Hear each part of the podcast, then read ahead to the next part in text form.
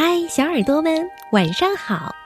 欢迎收听微小宝睡前童话故事，也感谢您关注我们同名的微信公众号。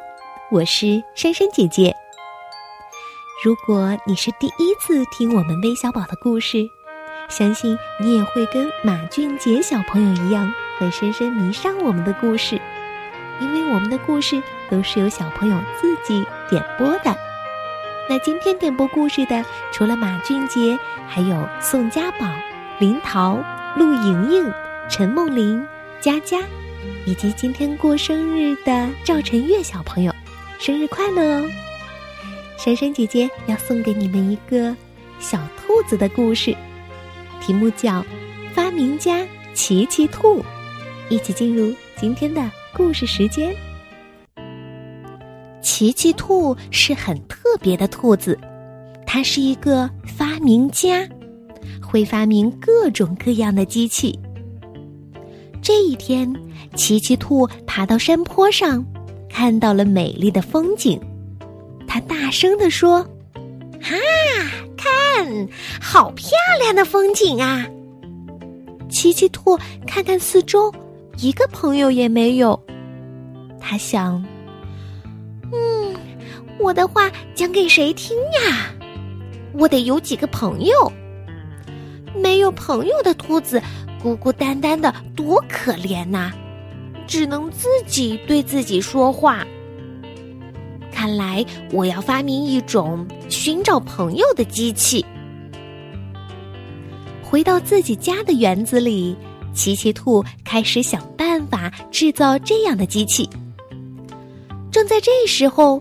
他看到邻居小白兔正在地里拔萝卜，小白兔拔出的胡萝卜沾满泥，一边拔一边叹气：“哦，胡萝卜上的泥太多了，洗起来真麻烦。”哎，我该帮帮我的邻居。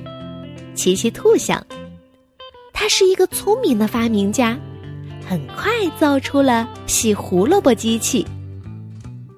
胡萝卜一放进机器里，水就哗哗的冲起来。接下来，大大的刷子自己已进去刷泥土，然后胡萝卜又咕噜噜的滚到洗衣机一样的清洗箱里，在那里痛痛快快的洗了个澡。更奇妙的是。烘干机像电吹风那样，把胡萝卜身上的水珠子吹干，胡萝卜干干净净、舒舒服服的滚进篮子里去。有了这种机器，小白兔太开心了。奇奇兔想：“嗯，现在可以去发明我自己的机器了。”他出去一边散步一边想。忽然，奇奇兔听到生气的喊声：“啊，还要来买啊？不行，绝对不行！”原来这是小灰兔在喊。小灰兔在画彩蛋，买彩蛋的人太多了，有的人买了以后又来买。小灰兔从早忙到晚，拿画笔的手都累得发抖了。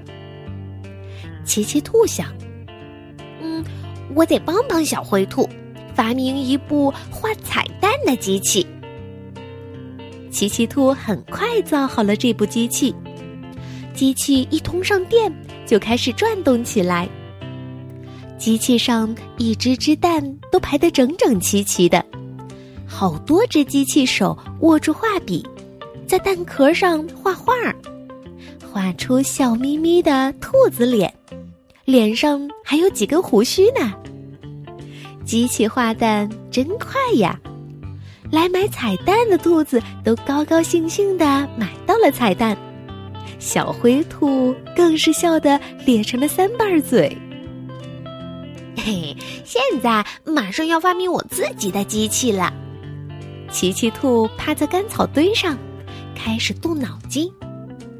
正在这个时候，奇奇兔听到。呜呜呜的哭声，原来是兔先生和兔太太在那里哭。嗯，狐狸把我们的家给夺去了。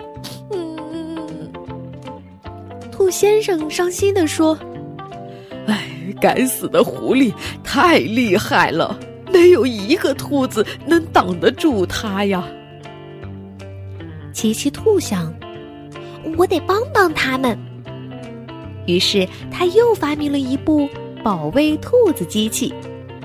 这部机器是一个大木箱子，最上面装了一面鼓。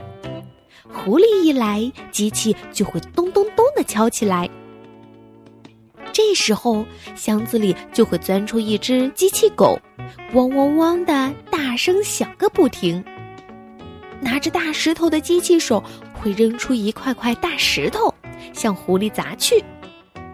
一把锯子也会弹出来。狐狸要是过来，就会割断它的喉咙。箱子外面还挂着鞭炮，噼噼啪啪的响个不停。机器下面有四个轮子，可以像坦克那样开着去追狐狸。有了这部机器，兔先生和兔太太可以安安心心的住在自己家里了。发明了一部又一部机器，奇奇兔想，这回一定要为自己造一部寻找朋友的机器了。他坐在家里，安安静静的动脑筋。正在这时候，响起了敲门声。小白兔、小灰兔，还有兔先生和兔太太都来感谢奇奇兔了。大家都感谢奇奇兔，夸他是个了不起的发明家。奇奇兔忽然明白过来，发明各种各样的机器去帮助别人，就会有许多许多朋友，压根儿就用不着再去制造寻找朋友的机器了。好了，故事听完了，我们是不是要刷牙、洗脸、上床睡觉了呢？记得。在梦里，我们再见吧，晚安。